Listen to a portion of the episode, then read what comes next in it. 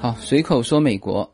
那么这期是我非常感兴趣的，我相信大家也很感兴趣。呃，那么有可能大家听完这一期会想在我的评论区去评论。那么之前有一个听友，他私信我说为什么不能评论？我说你得先关注我，因为我这个是设置了关注之后才可以评论的。OK，呃，也请大家多多的先关注我。呃，我我知道挺多的听友，他实际上就是呃直接听的哈。那么关注有一个好处就是，它会有一个推送功能，就是一旦我更新，你的喜马拉雅里面就会出现一个提示啊，我已经更新了，好吧？那么这一期的内容绝对是风花雪月啊，就是你想在美国淘古玩吗？我相信很多人有过这个想法哈，因为我之前来美国之前想到。在美国这边可以做的好玩的事情之一啊，就有这个在美国淘这个古玩。那么很早之前就流传着很多啊这种故事嘛啊，说有人在这个美国的那种车库销售啊，叫做亚塞尔里面呢，呃淘了一块碗啊，结果专家一鉴定是中国的定窑。大家知道瓷器当中鲁光歌君定嘛，就是。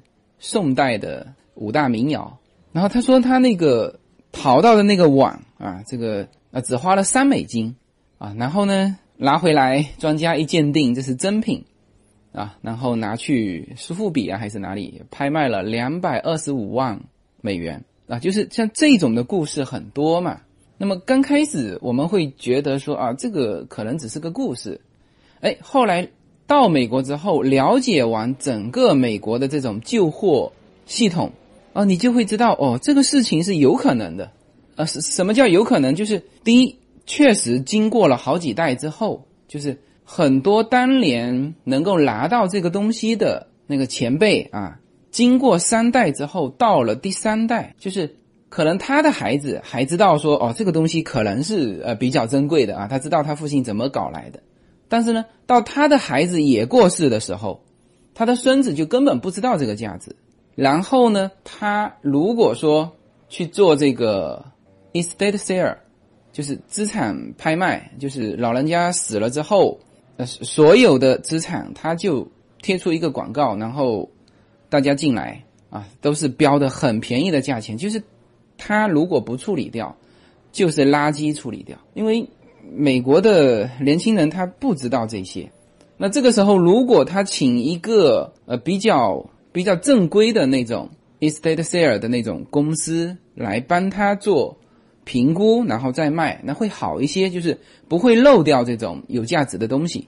但是很多人也都没去请这种公司，就直接在网上登一个广告，然后呢到时间别人就进来啊，这个标的价钱是极其之低，全是几块钱的。那所以，几块钱淘到一件好东西，在美国这边是有可能的啊。然后就剩下就看你的眼光了嘛。啊，你如果呃进入正规的这种拍卖渠道，那确实是会拍一个很好的价钱。那么这种我们以前听起来是故事嘛，那现在就是我自己也干过这个事情啊。当然我那个不不可能说卖那么高了。什么呢？就是我去看房子啊，看房子的时候呢，他。正在卖房子嘛，然后里面所有的东西都标上它的价钱。我一看，哎，有价钱，我就知道他有拿去卖。然后呢，我看中了一套四个那种日本的瓷器瓶，就是它绝对是一套的，就是就从大到小嘛。那我一看那个年代，绝对不是新品，关键是它只卖二十五块钱。你想想看，他是以什么样的？方式来处理，他就是把它当成垃圾处理的，是吧？没有一个人说在卖的房子里面去十五块钱的成本，二十五块钱去卖，这不可能的，绝无可能，一定是旧货。所以我当时就决定就买了。那买了之后，更加证明了这个东西是旧货。为什么呢？呃，因为那个老太太是白人老太太，就是买完之后，我跟她有一个交流，她告诉我这个东西的来历。他说是他的父亲，那个白人老太太看上去是八十几岁了。他说是他的过世的父亲呃收集来的，然后还给我看了他父亲的照片，他父亲和这个这这四一套的这个四个的这个瓷器瓶的照片，然后最后还送了我一张，就是他缅怀他父亲的一个卡片，是吧？就这个是我亲身经历的，所以说我知道在美国有这种机会哈，让你拿到好东西啊。但是这个就是今天要聊的内容。那么之前我也听很多人说过，在美国这个做这个事情啊，当然他们是有些人是当成是真正的工作在做的啊，有些人当然是一种业余爱好，这是几种人我都听过。而且我现在身边就有这些人。那么之前我知道一个，那个不是我直接的朋友，他是以这个为工作的，就是他在美国这边呢，就是到处去走街串巷。他自己当时说的叫走街串巷，啊，一到周末就出去去看这些东西。就是美国中部的这些地方，就是这种商业不是很发达的，是有可能有更多的机会给你淘到这些好东西的，因为。你如果是在东西海岸，那做这方面的人多嘛？这些好东西可能早就被人家淘走了啊。那么他是在中部做，然后呢，收集完东西，那么他就打包回中国啊，在中国卖啊。然后他会专攻呃一个方面，就是因为你知道古玩很多嘛。其实在美国呢，它就是一个叫旧货啊。中国这个东西。称之为古玩，那实际上古玩里面含有这种艺术品的成分，但是在美国，它其实就是一个，你比如说，呃，洛杉矶最大的这个跳蚤市场，它其实就是一个叫做旧货交易中心。那么它呢，要在这些旧货里面淘到他自己擅长能够识别的东西啊，那他这样子可以做这个事情。那么我身边也有很多，那是叫业余在做，是吧？这个房地产的高管。这个周末呢，就出去淘他喜欢的各种收音机、各种黑胶。然后呢，平时做这个呃装修的公司的这个人员是吧？一到周末啊，就出去淘中国的古玩啊，这些都是业余爱好。那之前我也听了很多呃，这个他们反正说的时候会说的比较含糊，说周末出去淘，那怎么淘？从哪里来的信息是吧？这个之前始终摸不到门道呃，那么最近我摸到门道了。所以这一期的内容呢，我会大体会分成两个方面嘛。一方面就是讲这个游客能够接触到的，还还不是游客来这边就能接触到，你还要赶上时间啊，能够接触到的这种旧货交易中心啊。后半段呢，我会聊，就是如果你是生活在洛杉矶的这个新移民啊，你想做这件事情，你上什么样的网站可以得到这些讯息，该怎么做？OK。好吧，那么首先呢，你如果是只是作为一个游客，那我是觉得你在你的旅游项目里面，其实完全可以增加一项什么呢？就是去逛一逛当地的这个旧货市场。那，其实这种就是周末的集市，呃，会形成很多很专业的这个交易市场。那比如说，那如果你在北京，那这比较大的就是潘家园那边，那当然它里面就是绝大部分的叫工艺品。那旁边的那个。呃，店铺里面也是会有呃这个古董，但是呢，已经被这些玩家给倒了多少手了，是吧？就是这种在潘家园，你你想说用“淘”这个词，我觉得已经不太不太现实了。那再比如说，这个你如果去西藏拉萨那边有一个八角街啊，这些我都逛过哈。我在八角街还买了两串的蜜蜡啊，这这些地方现在就是但凡。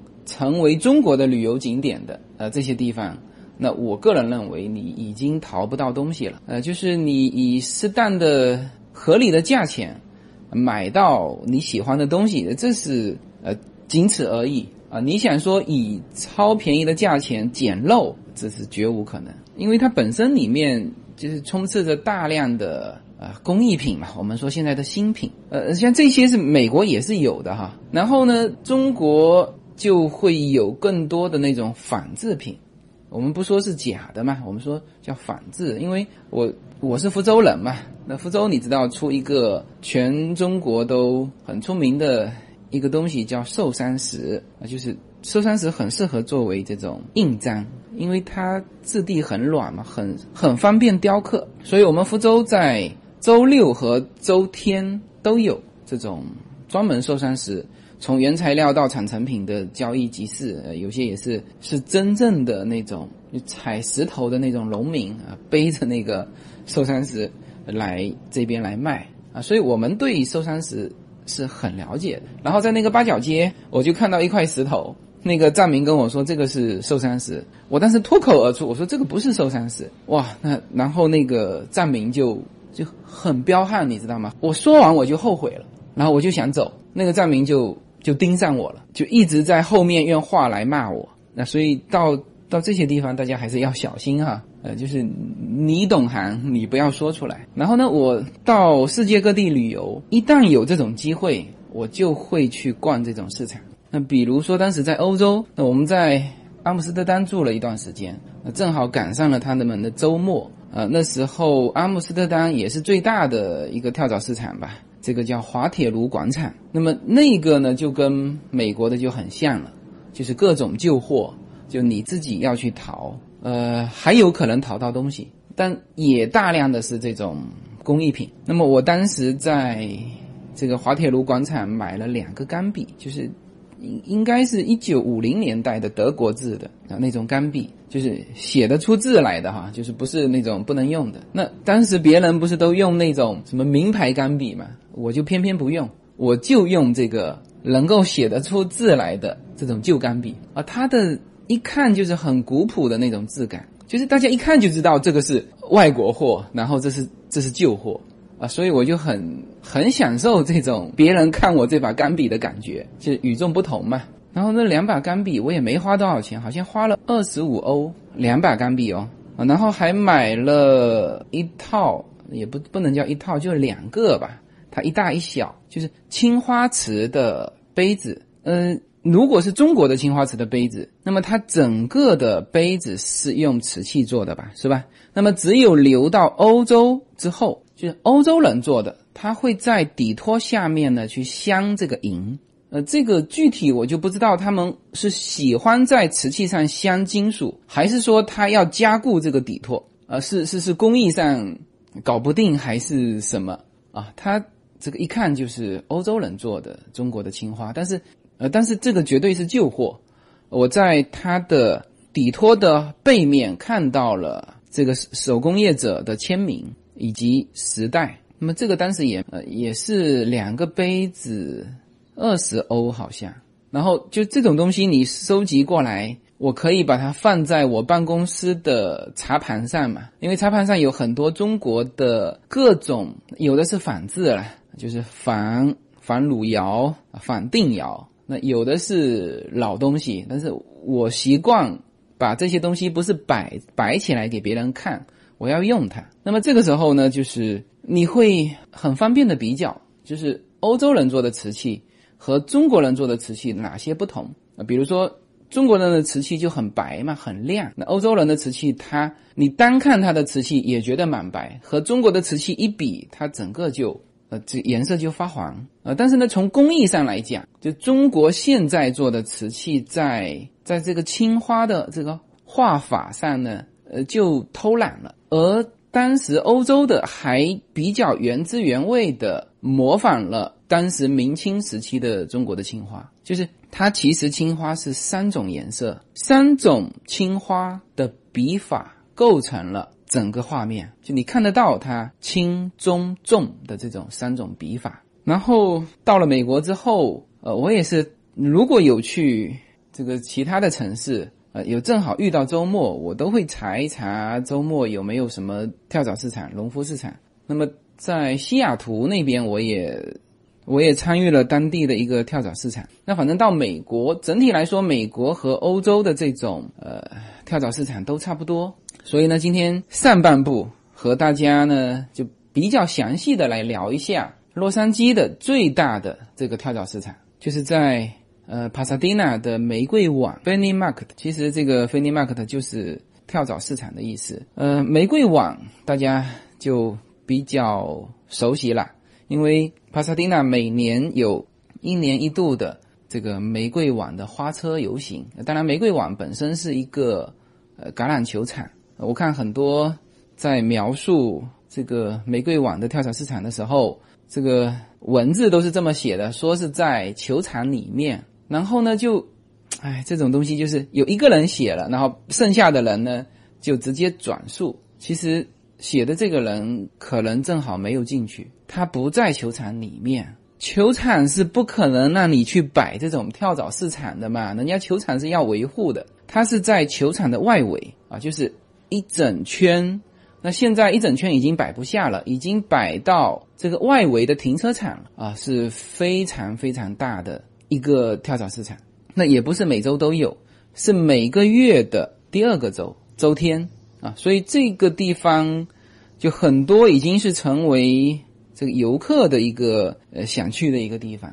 然后他还要踩准这个点，呃，上午是九点开门，一直到晚上五点关门，那还有门票的。你你如果是上午进去是花九块钱，据说哈下午进去会便宜一点，但是实际上你下午进去已经没有意义了，因为它从两点到三点之间，我就看很多人在收拾呃他的东西了，呃，那么上周呢，因为我很想讲这期节目嘛，但实际上这个玫瑰网的跳蚤市场我呢是没去过，因为就在家边嘛，虽然说很出名。但是两个原因我迟迟没去。第一就是说就在家边，反正觉得以后肯定有机会去，所以一直没有去做成一个计划啊，所以每周就干其他的事情去了。第二呢，就是我知道在那里面淘不到什么好东西了，它已经有点商品化了。就是我听很多这种淘家嘛，他们都是直接从。别人的车库里面，从别人的 estate sale 的这种，通过这种方式去淘，呃，然后呢，在这个旧货交易市场里面的这些卖家，其实已经不是这个旧货的原主了，他们是是商人，他们从这些每个人的家里淘，淘完然后集中一下，每每个月到那边去卖，明白吗？呃。那么作为行家来说，他就不 care 这个，我还我本身是干这个事情的，我还跑到你那边去拿，是吧？这是他们是不会去的。就我听了太多这种呃这种事情，所以我一直没有去这个玫瑰网的跳蚤市场。但是，嗯，这一期是想说这个节目，所以上周呢也去了一趟。因为如果没有去过这个，这个算是呃洛杉矶肯定是它最大，我不知道加州是不是它最大。呃，也是很出名的这个跳蚤市场，就是如果自己没有去过，那就不完整嘛。所以，呃，上周就去了这个跳跳蚤市场。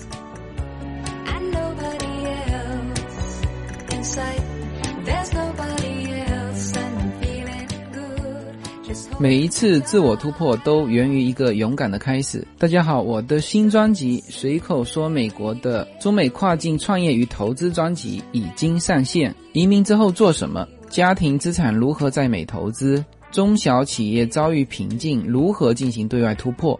这些话题是这个专辑希望和大家探讨的话题。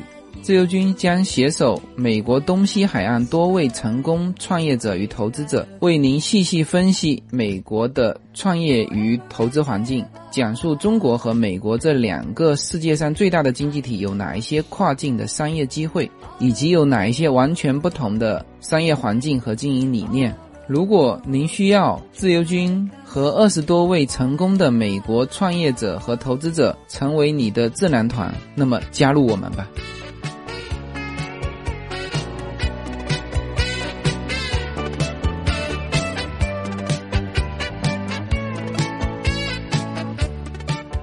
呃，这个地点大家应该很容易找哈，就是玫瑰网的那个体育场。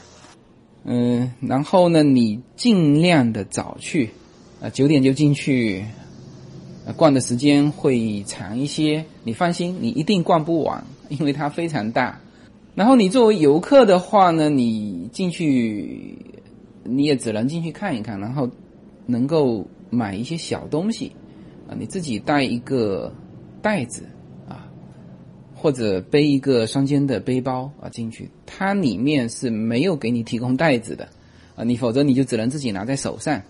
那么你进去，呃，当然，如果你带着十二岁以下的孩子，呃，小孩是免票的，呃，你只要成人买个九块钱的这个票，然后进去，你其实一目了然，发现什么呢？就是真正当地的人到这边来买东西的，他他其实就不叫淘了，在这里也淘不到东西，就是他进来买东西，就是有一些需要的，家里正好需要的用的东西，你会发现他们其实拿回去的都是用的东西，他们和游客买的东西是不一样的，就是一目了然，你会发现当地真正的买家和这些游客的差别。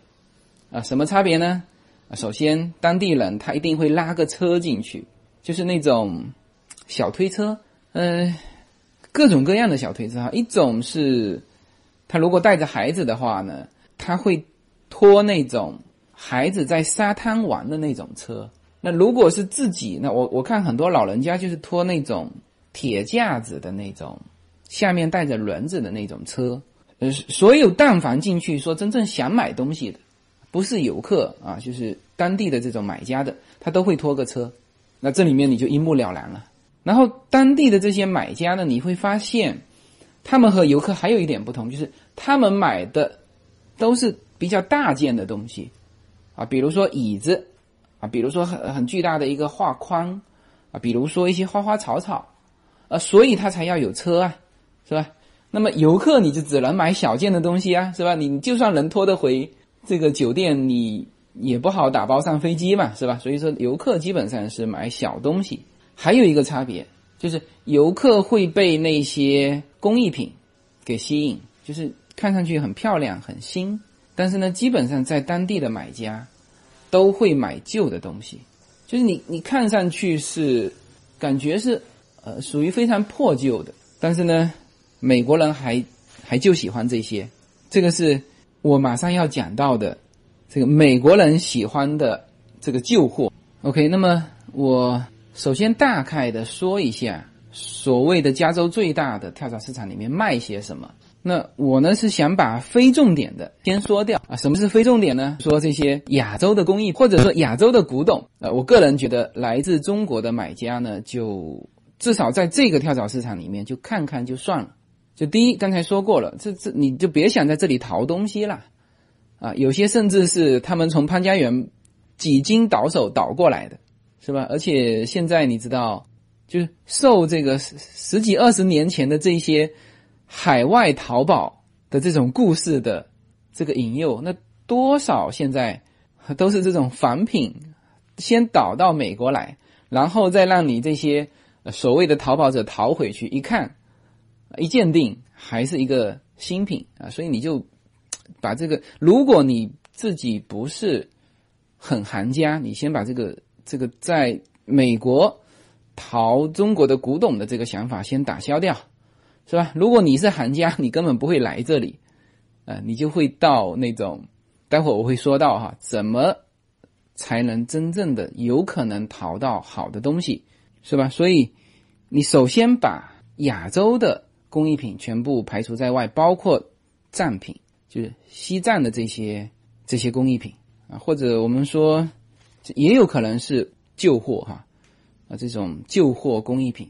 你要是想逛中国的，那你去逛那个潘家园就好了；你要是想逛藏品，你就逛八角街就好了，就不要到这边来逛了啊。这块先排除掉。第二个，我个人觉得，呃，可以排除掉的是，就是新的这些商品。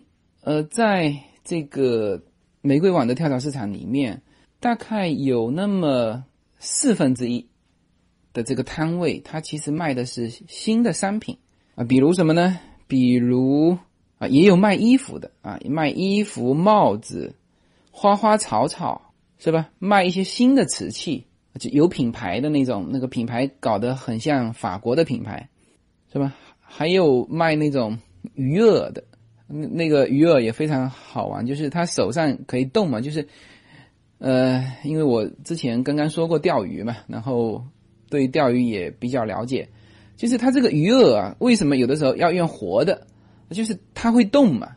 然后那个假的饵呢，它也是设计成会动的，就是你手上有一个东西一牵引，它就会在下面游来游去，啊，就是也卖这种东西，还有卖那种喷漆，喷漆罐。这些东西都是新的商品，它会在这种地方去推广。那包括我还见到了在这旧金山，呃，我说过的就是卖一百七十刀的那个钉板，就那个切菜板啊，它在这边类似啊，当然做工不如那个，但是卖三十块钱，啊，就这些也占了相当大的一个一个摊位，而且它是穿插进去的，那不是呃，比如说整个北区都都都是这些，呃，这些东西我觉得作为作为游客其实也可以不用看。好，那么下下面说到重点了哈，就你可以看什么，你可以买回去什么，因为你没有时间去人家家里淘嘛，是吧？那 OK，那你就比这些从家里淘再贵一点的价钱，你从这些商人手上买也是 OK 的，也不会贵。就是在美国这一边呢，他不会讹你，就是在国内，他比如说这个假的这种。钧窑片啊，他会他会骗你是真的啊，然后这个三十块钱的成本可能卖你三十万的呃卖价，在这边没有啊。他第一，他这个是跳蚤市场；第二，美国人的消费能力啊，虽然他也有一些零星的游客进去，但是中国的游客还是少数嘛。那只有中国的游客才能够一次性有那么大的呃支付能力，所以呢。他面对大量的是，之前听过我节目就知道，美国其实购一次性拿出钱的这购买能力是很低的，所以他基本上都是卖一百美元以下的东西。就是你在那边看到再漂亮的东西啊，当然你当然说的是绝大部分啊，就基本上都是几十块钱，几十块钱。OK，说到这个玫瑰网的跳蚤市场里面卖什么，主要卖什么和。游客过来，你其实可以买什么，或者说你主要看什么？其实这里面首先要聊到美国人民这个喜欢这个旧货这个事情。那这个事情我刚来美国的时候真的很不理解，就是你从科学的角度上来说，你你到现在为止也不能理解，是吧？为什么新的这个东西啊，各个方面，中国大部分的人是喜欢新的东西的。旧的东西呢，在国内基本上，除非你是那种古董哈，但大量旧的东西是当成垃圾扔掉的。但是你古董有多少，是吧？所以呢，就中国就很多是那种反反古董。但是美国人民呢，还真就爱旧的东西。第一，他不嫌弃这个东西，甚至啊，不仅说家具不嫌弃，用品不嫌弃，甚至连衣服都不嫌弃。然后呢，在这个跳蚤市场还很多卖这种旧衣服的。我在之前那个说到美国有一个就慈善的机构里面卖旧衣服的时候，就说到了，就是美国人不嫌弃这个，他甚至感觉你穿一件就是旧的那种牛仔衣或者是皮衣，感觉很有味道，好吧？这个首先要告诉大家，就是美国人并不嫌弃旧的东西。所以，他整个的这种旧货市场，你去看美国人买的东西，他买了，就你你看他从里面搬出来的东西，就很多是就是旧的用品，啊，旧的椅子、旧的相框，还有旧的那种窗户。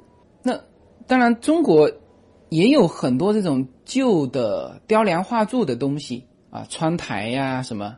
但是中国人买是买它的精美的那个木雕的那个部分，但是你去看这边美国人拎出去的，它根本就是一块木板。他其实买的是什么？买的是那种质朴的旧的那个感觉，他拿来装点他自己的墙壁。所以很多人一直说美国因为自己没有历史嘛，所以他就呃特别的喜欢这种旧的东西。然后过来四年之后。就我原来是特别不能接受这种旧的东西的，这这要换我们的上一代是更不能接受，是吧？肯定是要买了，当然是要买新的了，是吧？旧的都是拿来扔的。但是呢，在美国这边，很多你去看它的家具，它的装修材料全部是做旧的。你去看很多就是新开出来的餐厅，它的那个桌子是很好的木头，很厚的那种。美美国特别喜欢这种。厚重的木头，但是呢，他就故意往那个木头上面啊，去去添加它的那个沧桑的感觉。呃，有就是其实都不叫做旧啦，就是非常明显的用那个烟头去烫，这里烫一块，那里烫一块，烫完之后刷上厚厚的清漆，就是纯粹是想要那种旧的感觉。然后你去美国这边买所有的家具哈，它的颜色就和中国的颜色是不一样，中国的意思是鲜亮的颜色，美国所有的颜色呢都是感觉是。这种陈陈旧的颜色，就刷的时候就故意刷这种颜色，然后那个甚至什么，甚至它的地板，我们这次挑那个地板，就是换以前一定是挑这个实木的那种，看上去是新的那种地板，结果我们这次自己呃挑着挑着挑着，就是真的是这种审美观啊，也是往美就美国人的这个方向在转，最后也是挑成那种，就看上去。木头纹理是很很深的啦，这个颜色也是很古朴的，就看上去像旧的地板。然后呢，中国人喜欢的家具，你起码你这个面啊要给我搞平嘛，是不是？因为我一个朋友他在国内就是做家具的，他说到说做家具做的好坏，其中一个标准就是他说你至少这个面要平，因为你当你面不平的时候，你无论打那个光啊，打到这么两万号的砂纸。你这个面不平，会特别凸显出来。但是美国的这个家具呢，全部是不平的，就故意做成不平啊。甚至它的地板，就美国的瓷砖，包括瓷砖，它很多都是做成旧的木头的感觉，就瓷砖哦。然后呢，它还要做出那种不平的感觉。所以贴瓷砖的师傅说，这这种不平的美国的这种砖是特别难贴。呃，我说的是地板哈。所以我这次装修完就跟那个叶子互相取笑说，我们真的是很折腾，啊，进去觉得别人的瓷砖旧了，全部撬开，放上去呢是仿古的瓷砖，新买的瓷砖要把它做旧，把旧的瓷砖撬开，然后呢这个瓷砖要买那个像木头的瓷砖，这个这个很折腾。所以说这个感觉先和大家先表达清楚，就是美国人是喜欢旧的东西的。他的整个审美观都不太喜欢那种新的鲜亮的东西啊，哪怕你是鲜亮的，他也要让这个东西有一些有一些时代感啊，有一些时间的一些痕迹，呃，他们是喜欢这个的。然后呢，他对旧的东西一点都都不嫌弃啊，甚至是衣服。好了，那么把这个基础先给大家普及一遍完，然后我来讲。到了这个跳蚤市场，应该可以去看什么？那或者说它的主要交易的是什么？没有什么能够阻挡你对自由的向往。人生是一趟旅程，精彩的是沿途的风景。大家好，非常高兴能够在二零一七年继续和大家相遇在随口说美国。那么现在大家除了听我的音频节目之外，大家还可以登录我的微信公众号，公众号的名字是英文大写的 L 一，然后是数字二零一零零一一五，大家可以找到无限空间。这是一个新移民家庭和一个在美国打拼的一个普通创业者的个人空间。同时，我还开通了新浪微博，名字也是随口说美国。移动互联网的神奇之处呢，就是可以把同类的人拉得很近。天涯若比邻，世界地球村，让我们享受这个自由连接的世界吧。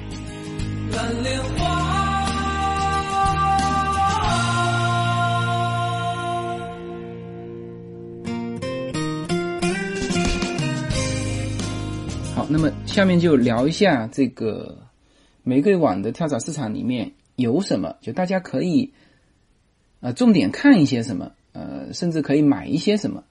就是你买回去的这个东西，呃，应该是既是这个跳蚤市场销售的主体，又能够买回一些美国原汁原味的一些东西，就是该从跳蚤市场上买回的一些东西。那这里面非常多哈，我一个一个给大家稍微点一点啊。那第一块就是你其实可以去看一些硬币，呃，美国的这个跳蚤市场上你会发现，那正常。这三个东西是在一起的嘛，就是硬币、纸币和这个邮票。但是呢，你在跳蚤市场上会看到更多的是这个硬币，就是邮票和纸币出现的比较少。那么硬币呢？我之前说过一期美国的硬币啊，就是从这个收集的角度上来说。那你如果是从收藏的角度来说的话，其实你可以在这个跳蚤市市场上去呃淘一些别人已经收集的比较完整的啊这种硬币。那我这次是买了两个画框，呃，都是别人收集的比较完整的这个硬币，就是它镶在画框里面，就是画框都帮你做好了。哎，那我一看这个很完整嘛，就是我可以以后挂在我的呃书房啊，或者是其他地方。那么买了两个，一个是这个一整面啊，是从一九三八年呃一直到一九九四年的，就是五分钱的硬币，就每一个年代都就按这个顺序下来，非常完整。那么大家知道，在之前听我那期节目里面就有说到哈，这种五分钱的硬币，就从一九四二年开始，四二、四三、四四、四五这四个年头的五分钱硬币呢，是是用百分之三十五的银做的，因为那个时候这个铜和镍啊，这这个用在军事上比较多，都不够用了啊，所以说那四个年头在做这个硬币的时候，它是用了百分之三十五的银。啊，所以这个就比较完整嘛。然后这个价钱呢，我我其实没有跟他还价哈，因为我觉得在这个市场上就差不多的价钱就行了。所以我这个是四十块钱买了这个这个画框，它都镶好了。呃，然后另外一个是这个一整套的硬币，加上它的主题就是就是国庆日嘛，一七七六年七月四号的这个邮票。就纪念这个的邮票，还有这个两块钱的纸币，因为两块钱的纸币在市面上发行的很少嘛，所以有就全部已经被这个所有的收藏爱好者给收到自己家里去了。所以你在美国，你要想发现一张两块钱的纸币，你只有去收藏品店去买啊。然后除了这些，还有就是从一块钱一直到一分钱的。这个整套的，比如说它的这个一块钱是一是一九七二年的一块钱啊，所以也已经表成了一个相框了哈啊，这是有主题的，就这个部分大家可以去看一看啊，如果运气好的话，呃，可以收集到一些比较完整的一整套的，比如说你喜欢是 quarter，呃，那你完全可以在那个上面收到。这个比较完整的呃 quarter 的这种这种硬币啊，如果它再能够已经装点起来，你直接画框拿回去镶在墙上啊，这就很完美嘛。就这个东西你可以带的，嗯，然后呢，在这边有蛮大的呃这种摊位是卖什么哈？是卖那种叫徽章，你会看到各式各样的，比如说是警徽的那种，就是各个年代的，比如说联邦警察的那个警徽，就是。八角还是应该是八角的那种铜的镶在衣服上的那种徽啊，各个年代的啊，各个区域的啊，这些你会看到很多啊，这也比较能代表美国嘛，是吧？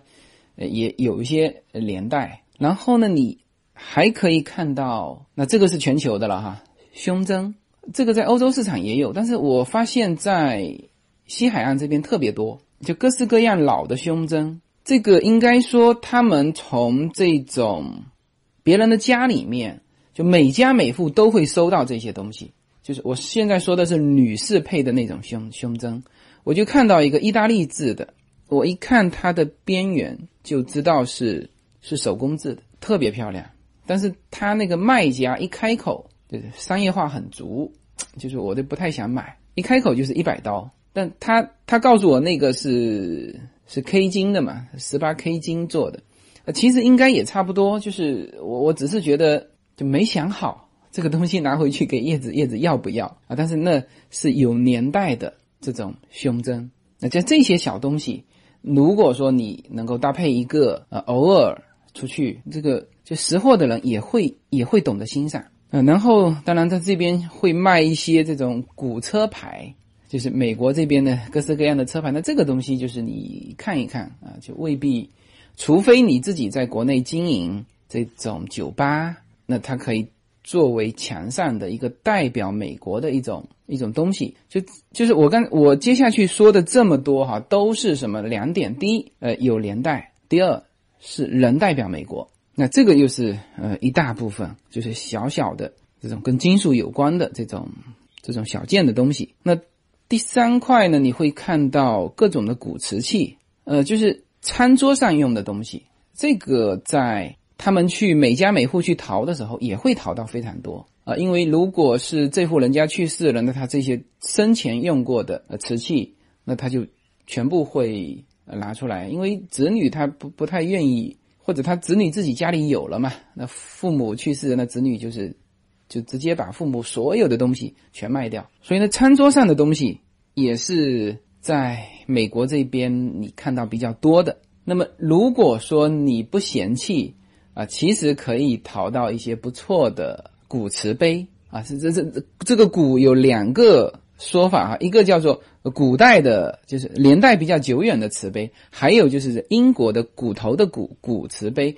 我看到一个摊位就专门卖英国的这种古瓷杯，那这种杯子拿来喝咖啡是很好的。如果是呃够新的话。啊，基本上他们都保护的很完好了。你你其实可以淘一两个回去啊，去喝咖啡，就作为 作为你在某个咖啡屋的专用杯。如果价钱不贵，可以，价钱也不贵了。它这个基本上也就是五块钱、十块钱。那当然，餐桌上的东西还有什么？还有他会卖很多的那个银的汤勺，就是手工制的银的汤勺。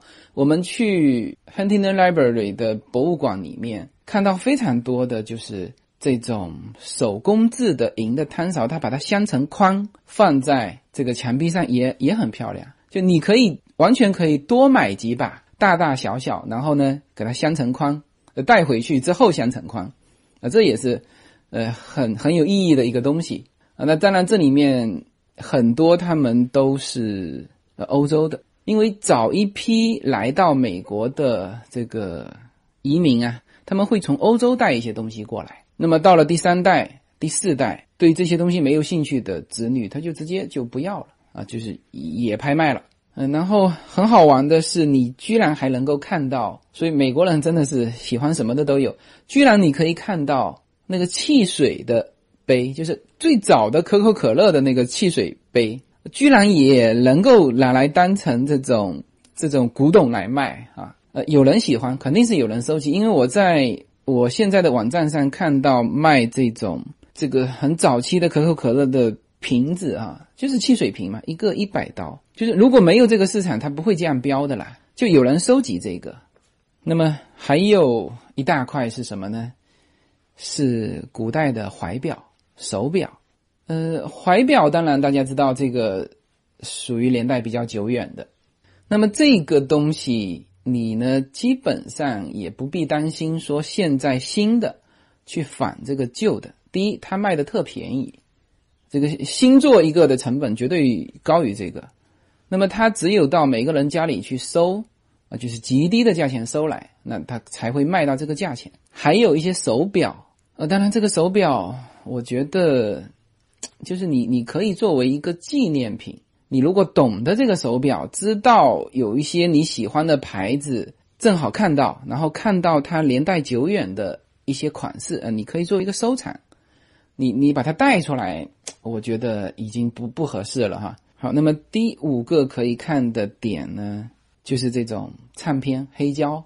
呃，你知道我一个朋友就是收集黑胶的嘛，他曾经一次性收了七千张，那个老头子。还还没去世哈，就是老头子自己卖，就是就是要求七千张全部拿走，然后他雇了一部车，他说就是几百块钱吧，呃七千张全部拿走。那么他是收藏爱好者，就他不不会拿出去卖的，啊，但是他会拿出去分，就是他说他每一次到中国，就是有一些黑胶的爱好者嘛，那他就就分嘛，这个每一次分一点，分十几张。那他原来家里有两万张黑胶，那现在分着分着也就只剩下一万张了。那我觉得这个东西如果是黑胶的爱好者之间互相的交流啊，这确实是一个很好的东西，是吧？成本也很低，而且在美国收得到。那么你如果是作为游客啊，其实你可以去挑，呃，在那边也就是一张卖一块钱。啊，它还有一个黑胶的唱片机放在那边，你可以试听的。你觉得不错，这个就是代表美国文化的呀。特别是在六七十年代的这个是很盛行的。当然，现在全部变成数码流，啊，变成 CD，啊，这这这直接就是数据了。但是这个东西是美国当时繁华的时候，就一代人的记忆，呃，所以在国内都有很多黑胶的这种骨灰级的爱好者。那么，我觉得他们如果能够到美国去收这种黑胶唱片，也是他们一件非常有乐趣的事情。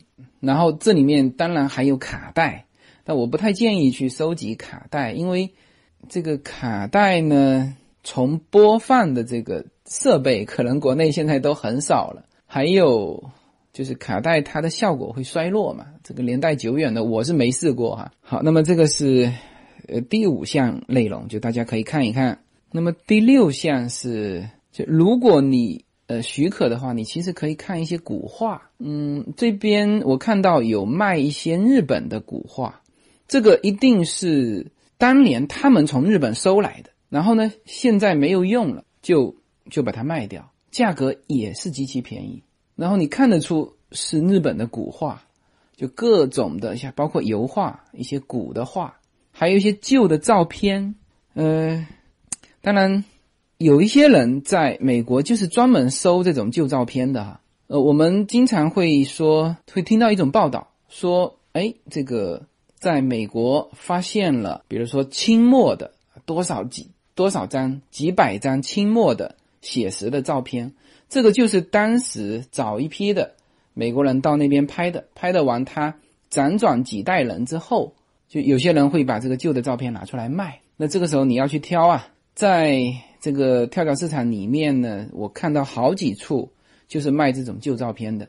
那么作为呃这种这种对历史有研究的这些呃听友来说，就是你可以去看一看。当然，有些人买照片他是怎么买哈？就是他会去挑，比如说我的那个做就收藏黑胶和收音机的这个朋友，他专门去挑早期的有拍到这个家庭和。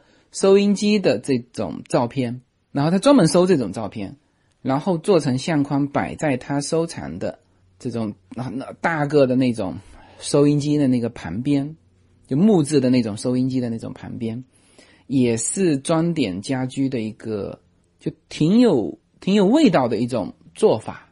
那么这些呢，就说到这里就属于游客可以带得走的，呃，但是其实蛮遗憾的，就是啊，或者说。在呃当地这边的美国人，或者说我们这些移民啊，比较幸福的就是我们家在这里，有些大件的东西你游客是带不走的，我们是可以搬得回来的，好吧？那比如说家具，那我现在是真的也也是很奇怪哈，就是真的是慢慢接受这种旧的家具，就是越看呢，当然你不是那种不好的哈，就是以前是好的，现在旧了啊，它的这种。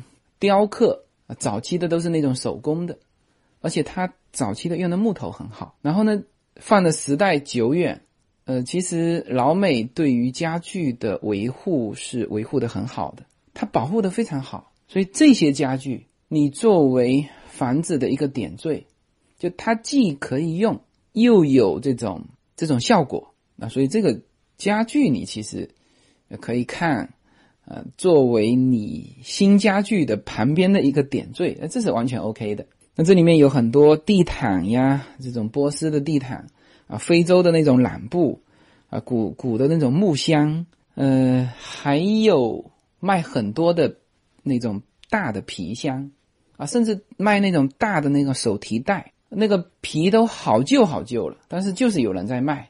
然后我还看到一款早期的 LV 的这个。这个手提的皮带也也也扔在那边卖，然后除了家具是大件的，还有什么？还有一些这种运动器材，呃，也算是比较大件。比如说早期的这个滑雪板，那我去这个阿拉斯加呀，去西雅图啊啊，甚至夏威夷没看到。就是我去阿拉斯加的时候住的很多酒店，我就发现了他们有。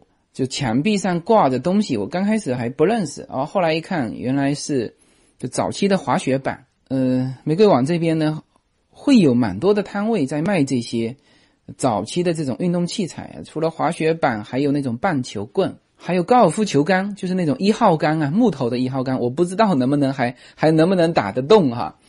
但是这个东西它保护的很好，而且早期制作的很精美，呃，你可以拿来装点一下你的家。你有的时候就就就放在旁边，哇，人家一看就是觉得整个的那种房间的品味提高了。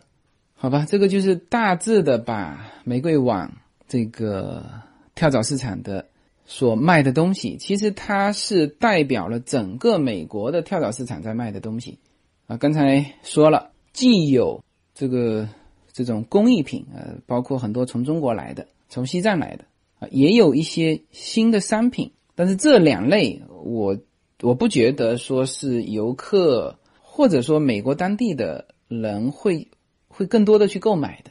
那么从他交易的主体，以及我认为从中国过来的游客可以带回去的东西，我都认为是我刚才呃就是说到的这个美国的旧货啊，包括了硬币、胸针、警徽、呃古的这种瓷器、呃银的汤勺、手表、黑胶唱片、啊古画、古照片。啊，它甚至还有很很古老的那种刮胡刀，那么这些东西都是，呃，游客可以带着走的啊，小件的，而且也比较能代表美国。那关键是不贵，每一样东西哈，我刚才说的这些东西一般都不会超过一百美金，那甚至就是十块钱。那么当然，这个老美啊，就是当地人嘛，那我们现在我们家也算是美国家庭了，因为 整个思想观念，我觉得。真的很奇怪，就是已经可以接受这种旧的家具了。那么像我们这种家庭，会在这个市场上购买更多的就是稍微大件一点的东西啊，大件的油画，甚至是这种比较古朴的这种木箱啊，甚至摆一两个这个一百年历史的这高尔夫球杆，是吧？这个是把玫瑰网的情况给说了一下。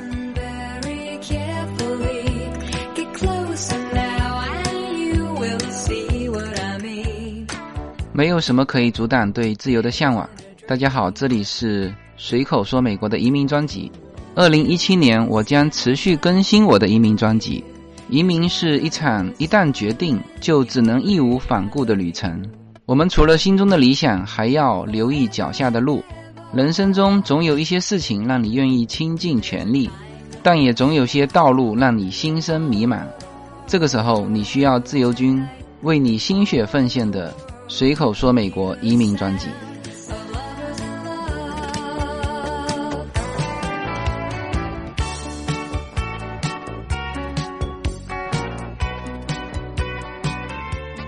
好，那么刚才说的是这个作为游客啊，你可以比较短的时间，比较全方位的去呃看到美国的这种就是古玩市场吧。其实，在美国就是一个旧货市场。那么这是这是游客的哈，那么对于就已经生活在美国的这些新移民们，他们想玩这个古玩市场，他们应该怎么玩啊？他们就不不要再去这个游客们去的这些旧货交易中心啦。呃，当然你作为初期，你作为一个简单的了解可以去看看，但是建议哈，你的成交不要放在那个里面。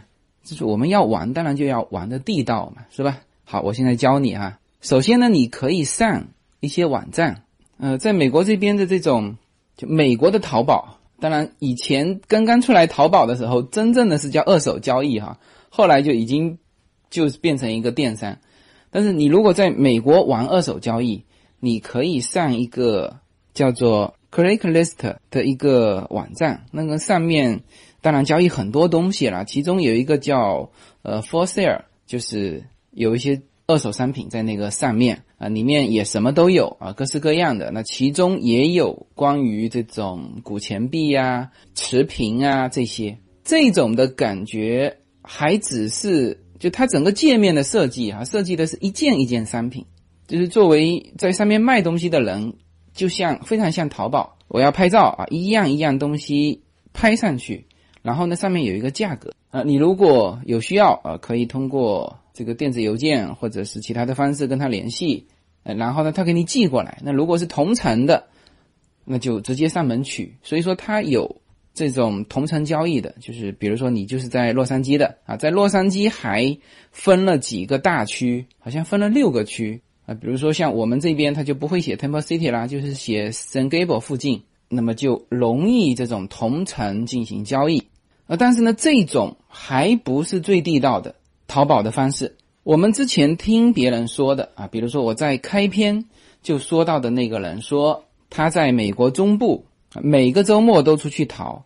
那么他从哪里得来的讯息呢？啊，他并不是说像刚才的这个就一件一件商品的这种淘，他是直接去了这个别人的这个亚塞尔。那么在美国这边呢，就是有几种形式啦，这个其实都都说的都是一个东西。比如说亚塞尔，亚塞尔正常叫做叫做院子里的院子里的销售嘛，就是一些人把啊不管出于什么原因吧，有的是这个搬家啊，搬家之前呢就把所有的东西放在院子里面进行这种处理，啊、还有就是 garage sale，这这个才是叫车库啊，在车库里卖，还有直接写的叫做 move moving sale，就是我要搬家了，这三种其实都是一种形式。啊，但是呢这一种。这大部分还都只是搬家，那么更能够这个淘到东西的啊，应该是这种呃登记出来的叫做 a s t a r sale，就是资产处理。那这里面除了当然搬家也在这个里面，但除了搬家之外，它还有两种，一种是离婚啊，一种叫死亡。来说这种销售就有三个 D 嘛，那么后面的这两种。因为你如果只是搬家的话，你还会把一些有价值的东西啊，你带走嘛。但是如果是后面就是离婚或者是死亡的话，他会，特别是子女处理老人家的资产，他很多都连看都不看，就直接开出去去卖了。那这个时候你会淘到好东西。好，那么这个东西的信息从哪里来呢？啊，也是从网站上来。那么。呃，每个人用的网站不同哈。那我现在用的是一个叫做叫做 gsale.com 的这个网站，就是 g s a l r 点 c o m。呃，这个网站我觉得已经是蛮好用的了。它标出来的，它整个界面就是这个家庭，就一旦你登记出你要拍卖一些东西，就是你要做这个亚塞尔，你登记上去，然后你的家就会出现一个小旗子。那么像我啊，现在如果是周末啊有时间的话，我就随时打开这个电脑，我就去在这个范围啊，这我可以辐射到的这个范围去找这种小旗子。那小旗子点进去，它就有关于这一次亚塞尔的一些大致的一些介绍啊，有一些是文字，它告诉你啊，我有一些桌子啊、椅子啊、啊床铺啊，还有一些珠宝啊，还有一些什么什么，它会写出来。那再精细一点的，他会把大部分的这个照片给拍出来。那在这个上面，你就别指望他一样一样拍了。他有的时候就整个房间啪拍一张，哇，那你得真的是睁大眼睛要去找也就是说，他所有房间的东西都卖，那真的叫做倾家荡产，叫变卖家产啊。当然也有一些做的比较精细的啊，这个做的比较精细的反而没几件东西，他照片能拍多少了，是吧？那。大量的我看到的是，有的是啪就贴一张公告，呃，照片里面就一张公告，什么地址，什么时间，啊，就就是这样子。那么像这种的，就到别人家里去淘的，呃，第一呢，我是觉得是最原始的能够买到美国的古玩的这种这种地方，就就最有可能淘到的，就是像节目开始说的，三块钱能够淘到一个二百二十五万的。定窑的瓷器，你只有从这种地方来啊，否则已经被倒过好几手的，这是不可能的。那当然，这里面就有很多经验了啊，也会有很多故事啊。比如说什么经验呢？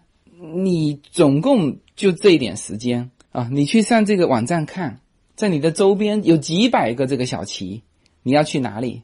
你得挑。基本上有经验的人，他会去一些比较富裕的区啊，比如说，比如说帕萨蒂娜。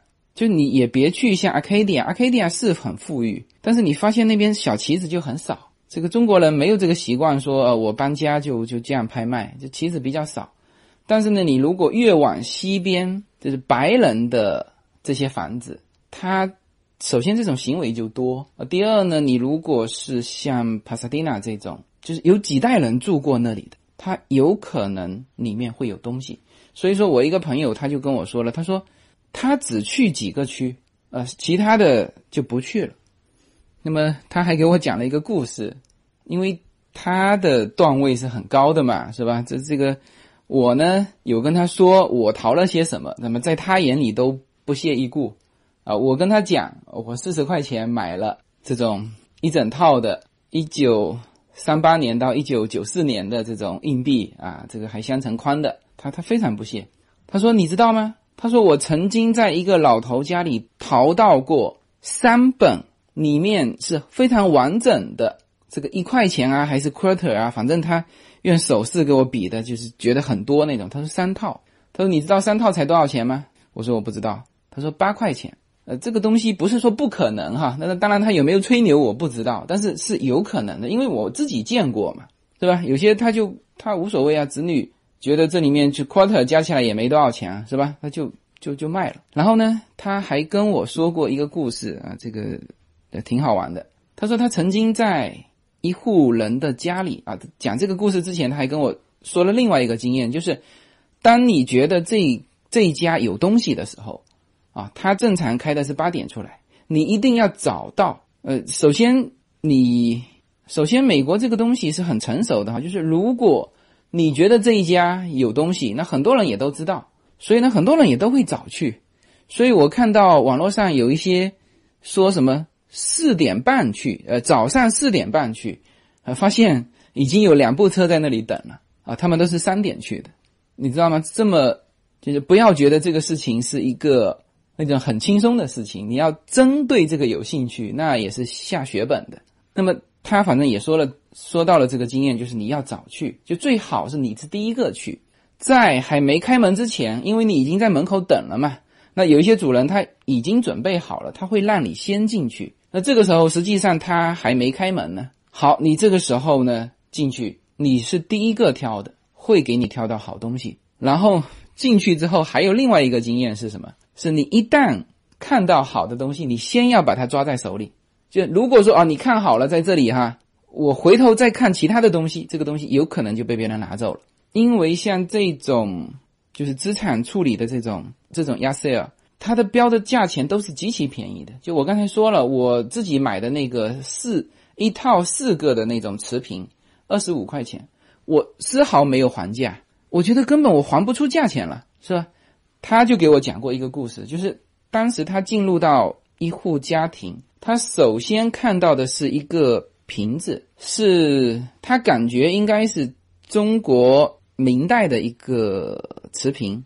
然后呢，这个瓷瓶上面是放了放了一些东西，就是里面是插了花呀，还是还是插了一些呃书画啊？这个我给忘记了。他反正插了一些东西，然后他立刻就知道这个瓷瓶呢其实是有盖的，有盖子的。然后他就转身去找那个盖子，他相信一定是有盖子的，但是主人不知道，就主人就把它当成一个花瓶在那边卖。然后呢，他到里面找啊找啊找啊，哎，终于被他找到了四个盖子，就是搭配这个瓶的。然后他出来再找这个瓶的时候，这个瓶已经被别人买走了。他说买走这个瓶的也是也是华人，感觉不像当地人，就是像过来旅游的或者是过来探亲的，呃，因为反正一种感觉吧。然后呢，他也很郁闷，他说那还不是一个瓶子，是两个瓶子，他找到了四个盖。当然，另外两个他说没有了。他这这个这个时候，你要知道，这种资产的拍卖，你能找到就是找到，你也没什么好问这个主人的，他也不知道这个东西该怎么配套。然后呢，他就买下了那四个盖，四个盖极其便宜啊，一个都几块钱。然后呢，他就去找这个买了那两个瓶的这个买家，就跟他商量。呃，他跟他讲，他说：“你看哈，这个盖是配你这个瓶的。”就真正玩这种古玩的人都知道嘛，就是一件东西，他说你哪怕有残缺，就是比如说边缘啊，或者是什么有一些有一些破啊，这种对价值的损伤都不如什么呢？你是一个有盖的，但是你没有你你盖没了啊，这个损伤是最大的啊。你可以不成对啊，你可以有一些残破，但是本来应该是有盖的这种将军罐，你把它变成一个花瓶，是不是盖没了？啊，这个是作为玩古董的人里面是就比较清楚的，这个这个价钱就卖不上价。所以呢，他跟他商量什么呢？就是说我跟你换，你呢分我一个瓶，我分你一个盖，我再贴你一点钱。这贴不了多少钱，就是那个花瓶，它一个才卖八十块，那个盖估计就是几块钱。然后他说这个中国人想了一会儿就没同意。然后我这个朋友也非常的有性格，他说他当着这个人的面把那个四个盖打破了，扔到垃圾桶去。就就是说，他认为第一鄙视这个人，就觉得他在这个方面不懂。就是说，你拿了。那两个瓶没有用，你没有盖，你你实际上不是一件完整的东西。他觉得他提出这个理由是非常合理的，结果对方不同意。那好，那我就把这个破坏了。他对于他来说，他拿四个盖干嘛？然后他说了一下，这种如果是有盖的那个瓶，如果拿到国内，呃，可能可以卖到八十万到九十万之间。呃，他说这个数字，我觉得就算有些夸张，也夸张不到哪去。因为他曾经淘过一些东西，他的眼力是 OK 的哈。他曾经淘过一些东西，后来请这边的专家鉴定，呃，就是淘来的能够值到几十万人民币的啊。所以他觉得，他说那个瓶如果有盖，应该是可以卖到八十万。但是你一旦现在没有盖，他认为就没什么价值了。就是你你拉回家里做做装点也就算了，你想拿去。这个拍卖行卖，他不觉得能够卖出价钱，好吧？那么关于美国的这个古玩，中国叫古玩了，实际上，美国这边好像没有称之为古玩的，就是这种旧旧货吧。就这个领域，我觉得是蛮好玩的一个领域。那今后我自己可能也会在这个领域，呃，更多的去淘一些东西。好，那么这个节目最后，呃，说一个感受吧，就是。大家记得我在就三年前开始说随口说美国的时候，就曾经说过一个话哈，就是就是移民的这个路啊，对于所有的人来说，呃，它都是一条非常崭新的路嘛，很陌生也很恐惧啊。当时有一个在美国当地的朋友说过一句话，就这句话一直激励着我呃走到现在哈，就是他说你放心，五年之后你呢，以前在中国是过上什么样的生活？呃，你也会在美国啊过上怎样的生活？那这个话现在确实是一点一点的在应验啊。就是四年前我移民来美国的时候，我曾经就想过我要在美国这边过什怎么样的生活啊，我就曾经想过在美国这边淘这种古董。那当时是是完全不知道门路啊，但是现在呢，呃，已经变成现实啊，我也知道该怎么去淘。啊，所有的路径我也都懂啊，也已经有了经验，哎，所以说有之前不是有人说吗？他说七年，你希望七年后的自己过上怎样的生活？你从现在开始努力，那么七年之后你就会过上你自己希望的那种生活。我觉得有些时候根本不需要这么长的时间，好吧？那么时间关系，这期节目呢就到这里，好，谢谢大家。